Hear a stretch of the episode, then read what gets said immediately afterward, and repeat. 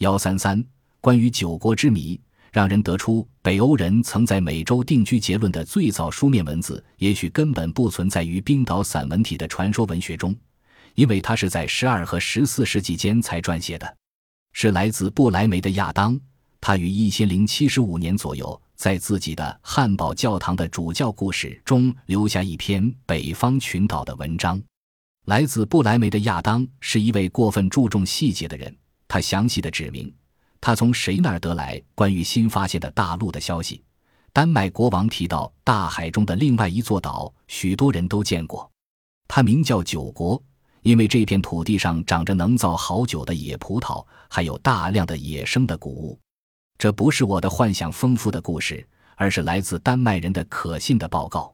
这位编年史学家如此强调，显然他考虑到了喜欢怀疑的读者。除了传说文学外，还有三个其他地方提到了神秘的九国，其中的一个，十二世纪的一篇地理论文，甚至精确描述了它的位置。格陵兰南部是赫鲁兰，然后是马克兰，然后离此不远是九国。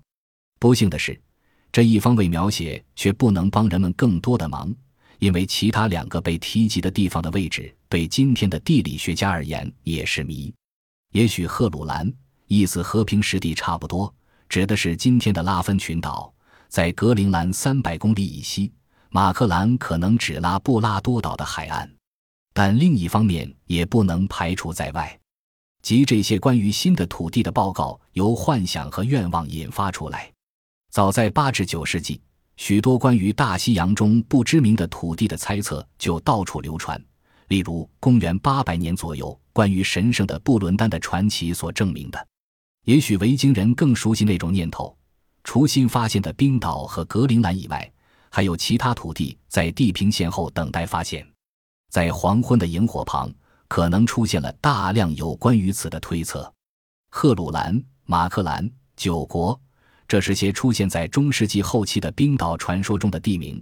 这次配有很长的发现故事，他们几百年来在口头流传，在格陵兰人的传说中被最可信的复述出来。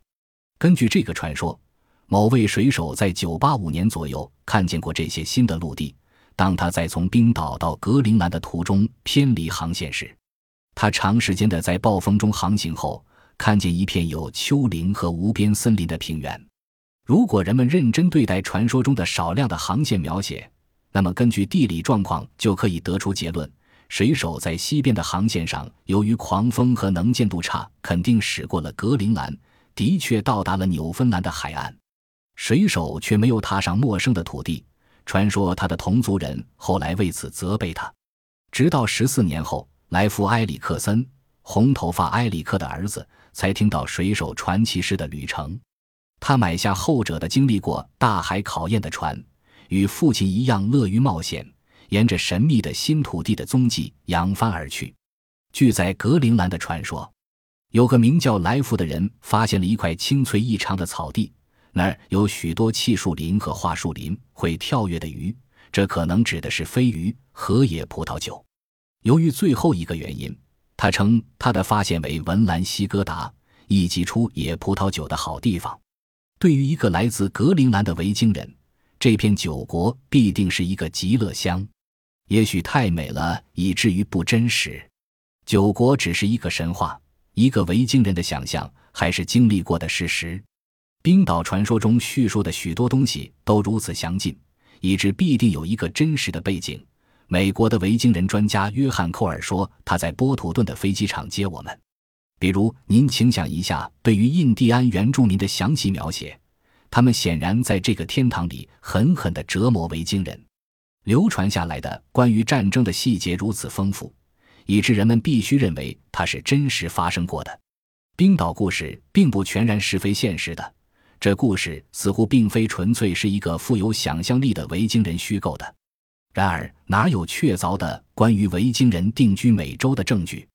存在着哪怕是非常微小的考古方面的迹象吗？我们踏上旅途，